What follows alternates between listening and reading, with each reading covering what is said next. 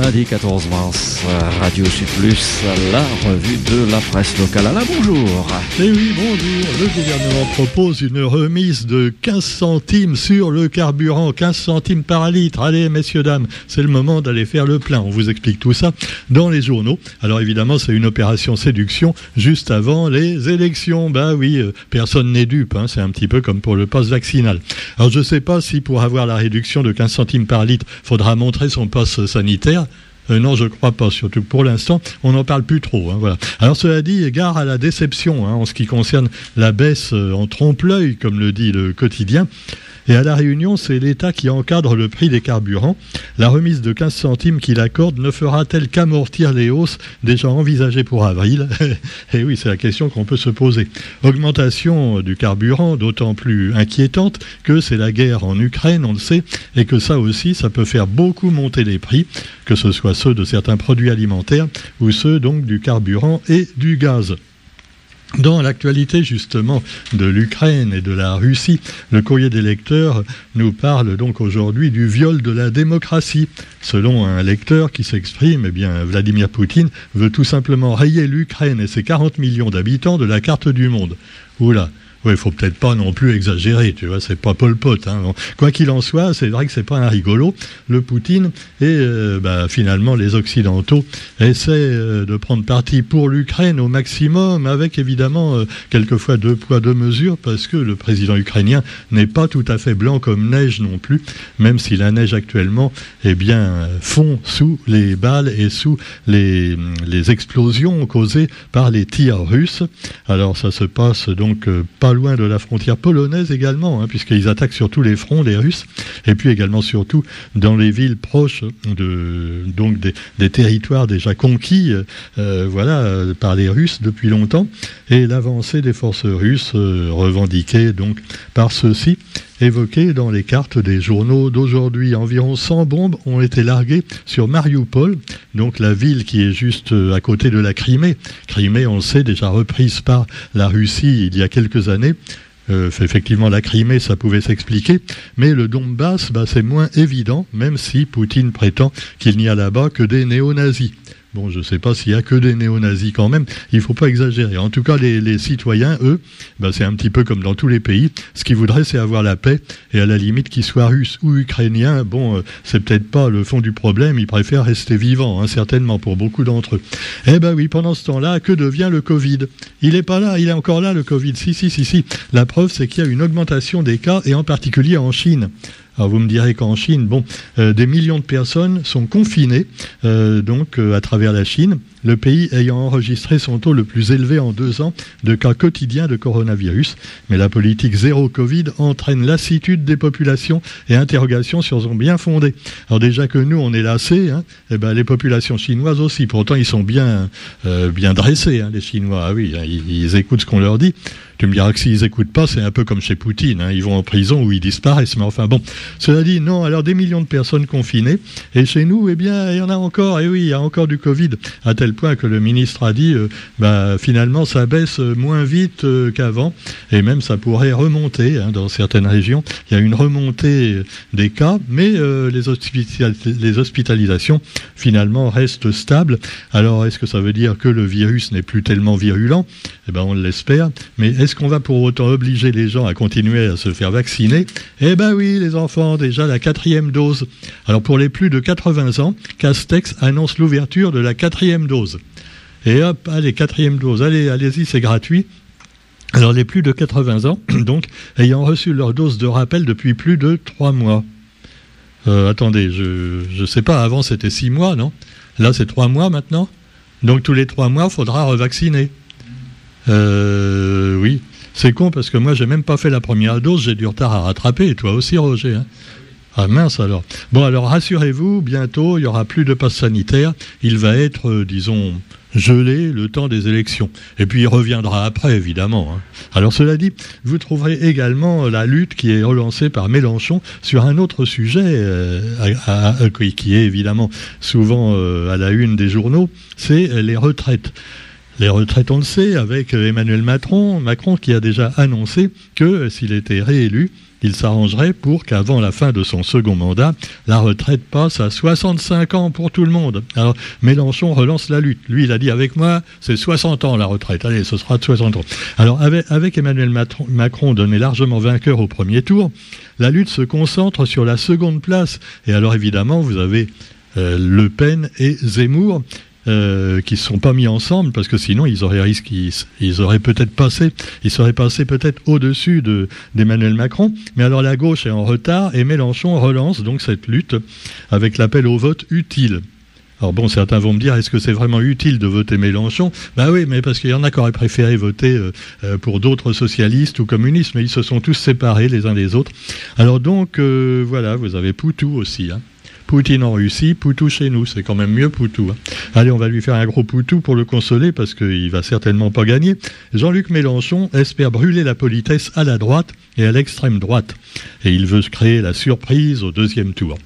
Ah, c'est une année à suspense, hein, 2022. C'est formidable. Il y, a, plein de trucs. Il y a des élections, il y a la guerre, il y a toujours le Covid qui pointe le bout de son nez, si je puis dire.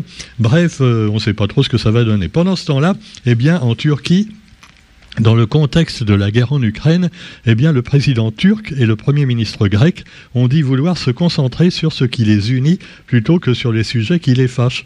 Eh oui, c'est sûr que la Turquie et la Grèce, les relations sont pas terribles, mais là, eh bien, euh, ils se sont reçus. Alors, euh, voilà, c'est le président turc qui a reçu à déjeuner euh, donc le premier ministre grec.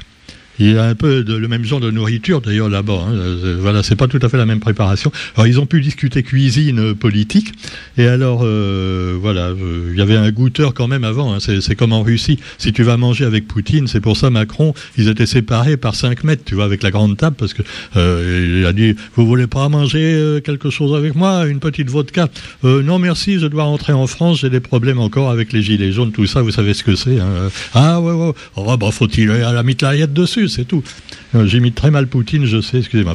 alors cela dit, eh bien voilà, non, mais ils, se sont pas empoisonnés, mais par contre, euh, c'est les civils qui trinquent, eux, et sans boire. Alors vous avez donc la flambée des prix, hein, en particulier, euh, bon, ben, pour tous ces pays d'Europe et aussi du Moyen-Orient, hein, qui sont durement touchés, puisque le gaz et les carburants, ben, quelquefois, viennent de Russie et d'Ukraine en ce qui concerne beaucoup de pays du Maghreb et du Moyen-Orient. Et alors, la flambée des prix également pour le Maghreb sur la farine et la semoule.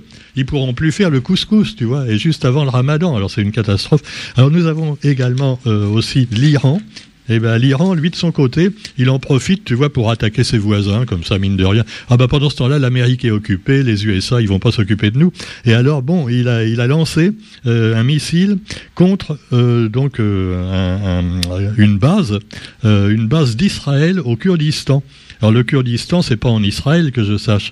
Oui, mais il y a des bases israéliennes au Kurdistan. Tiens, c'est marrant ça.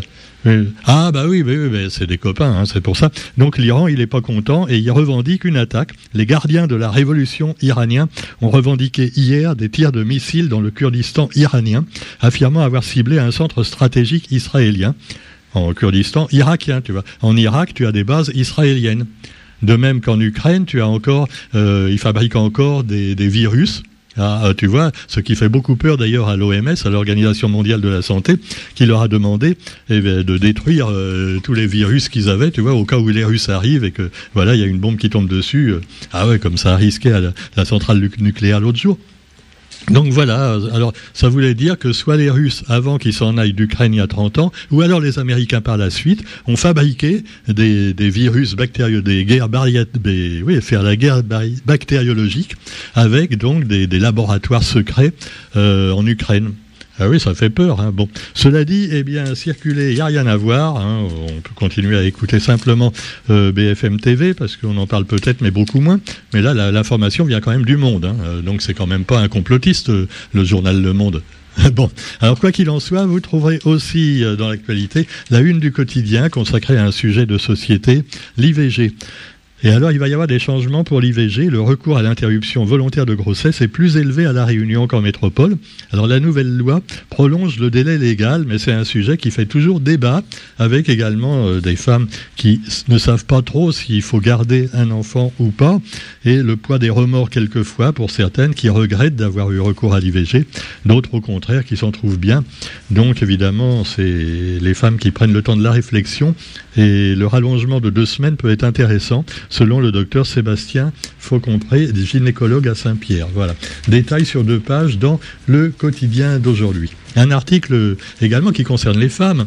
Alors là, attention, c'est tout en moto. Allons bon, eh oui, c'est pas réservé aux hommes la moto. Vous voyez, quand vous voyez sur une grosse moto là, euh, quelqu'un de baraqué avec un casque sur la tête, c'est pas forcément un homme. Ça peut être une femme ou un trans, oui. Ou... Ah bah écoutez, je vais pas faire tous les sexes, hein, parce qu'il y en a pour, pour une journée.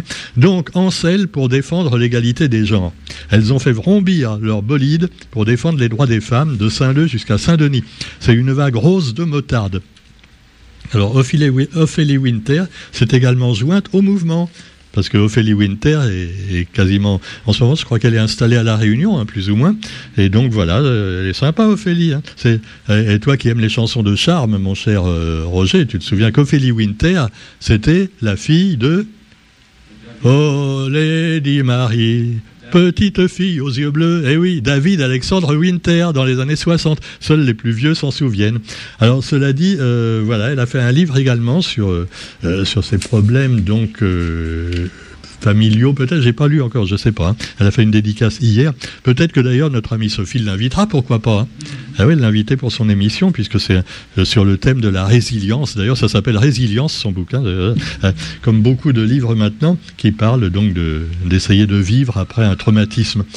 Allez, pour ce également, pour comment dire, pour aller mieux quelquefois, même si le docteur Mété sera pas d'accord, eh bien, on peut prendre un petit coup de rhum charrette ou de ricard ou de bière, la bière locale. Alors évidemment, je ne sais pas, elle ne doit pas être donnée comme bière. Hein. C'est la Hop Pays, ça s'appelle. La première bière brassée avec du houblon réunionnais. Et alors, elle a été présentée au Salon de l'Agriculture. Alors c'est une bière qui a fait la différence sur le salon, car le houblon, eh bien, est cultivé à la Réunion. Alors, il faut un, accord, hein, c'est comme pour le tabac, pour cultiver du houblon, parce que sinon, ah c'est le zamal, le tabac, le, le houblon, c'est pour faire des produits qui sont pas forcément bons pour la santé à haute dose. Hein. Ou même, à petite dose. Tu me diras que le glutamate qu'on nous sert dans les chips et tout, c'est encore plus mauvais. Mais enfin bon, ça, non. vous, avez donc la bière.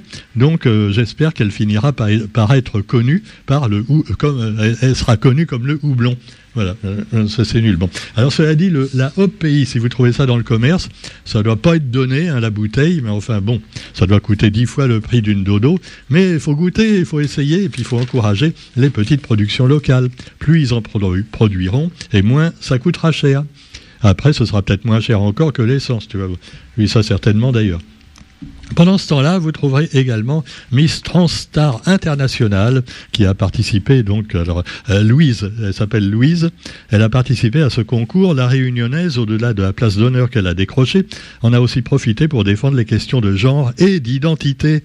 Et alors, elle a présenté, elle était déguisée en, comment en garde londonien, tu sais, au palais de la Reine euh, d'Angleterre. Alors euh, vraiment, quand on voit la photo, c'est assez curieux parce qu'on dirait qu'elle n'a pas de culotte. Regarde Roger. C'est bête. Non, mais regardez dans le journal euh, quotidien, par exemple, page 9. Franchement, euh, elle a un collant, mais enfin, elle a juste des poils là où il fait. Ah, bah, euh, non, non, je ne sais pas si c'est fait exprès. Hein. Parce que quel est les poils en haut? Parce qu'il y, a y a le bonnet, tu sais, des, des gardes de la reine. Mais enfin, en bas, bon. Alors, quoi qu'il en soit, eh bien, voilà, on fait un gros bisou à Louise. Et puis vous avez aussi euh, la Chambre régionale des comptes qui se plonge euh, dans les chiffres à propos de la CINOR, la gestion des déchets évidemment, qui pose toujours des problèmes à la Réunion. On a trop de déchets, faut-il le rappeler? Un mouvement de grève de l'intersyndicale. Alors Huguette Bello qui précise avoir proposé une rencontre décisive par l'intersyndicale avant le début de la grève. Et puis également, vous trouverez pour le Sud les orientations budgétaires de l'entre-deux. Nous notons également la colère et les heurts à Bastia après la tentative d'assassinat d'Ivan Colonna par un intégriste. Voilà. Alors évidemment, ils n'auraient pas dû les laisser ensemble. Puis peut-être que Colonna l'a provoqué, tu vois. Ah ouais, euh, attention, faut pas provoquer un Corse, et puis inversement. Donc euh, le djihadiste, euh, ah ouais, parce qu'il y a plus, hein, plus teigneux que les Corses encore. Hein, il y, a, y, a, les islamistes. Ah, faut pas. Alors des résultats, eh bien, du coup, comme le Colonna est entre la vie et la mort actuellement à l'hôpital, eh bien, la colère a débordé. manifestation en soutien à Ivan Colonna à Bastia, et donc il y a des cortèges à la préfecture pour, avec même, on voit une voiture qui brûle. Ah ouais, c'est terrible. Et pourtant là, c'est pas pas l'État français qui a assassiné Colonna. Là, c'est ah non, mais peut-être un hein, théorie du complot encore sur ces pas. Alors cela dit, eh bien, on vous souhaite quand même une bonne journée. Et puis on se retrouve euh, demain pour la revue de la presse sur Radio Sud Plus. Salut.